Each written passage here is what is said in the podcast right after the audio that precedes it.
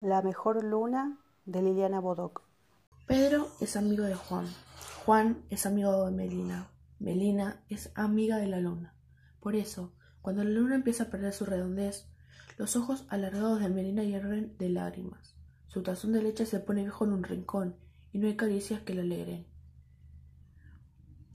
Días después, cuando la luna desaparece por completo, Melina sube a los techos y allí se queda esperando que la luna regrese al cielo como parecen los barcos en el horizonte. Melina es la gata de Juan. Juan es amigo de Pedro. Pedro es el dueño de la luna. La luna de Pedro no es tan grande ni tan redonda. Tiene color de agua con azúcar y sonríe sin boca. Y es así porque Pedro la pintó a su gusto, en un enorme cuadro nocturno mitad mar, mitad cielo. Pedro, el pintor de cuadros, pasa noche entera en su balcón y de allí puede ver la tristeza de Melina cuando no hay luna. Gata manchada de negro que anda sola por los techos. Les dije que Melina era la gata de Juan. Les dije que Juan se pone triste cuando, con la tristeza de Melina. Juan se pone muy triste cuando Melina se pierde en el extraño mundo de los techos esperando el regreso de la luna y siempre está buscando la manera de ayudar a su amiga. Por eso apenas Vio el nuevo cuadro que Pedro había pintado. Juan tuvo una idea y aunque se trataba de una luna ni tan grande ni tan redonda, color de agua con azúcar, podía alcanzar para convencer a Melina de que un pedacito de mar y una luna quieta se habían mudado al departamento de enfrente.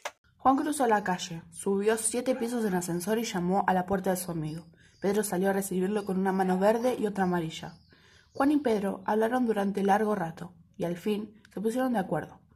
Iban a colgar el enorme cuadro en el balcón del séptimo piso para que, desde los techos de enfrente, Melina creyera que la luna estaba siempre en el cielo.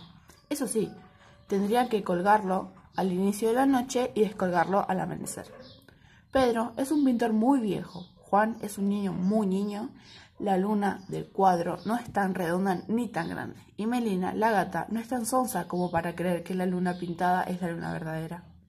Apenas vio el cuadro, colgado en el balcón de enfrente, Melina supo que esa era la verdadera luna, que esa no era la verdadera luna del verdadero cielo.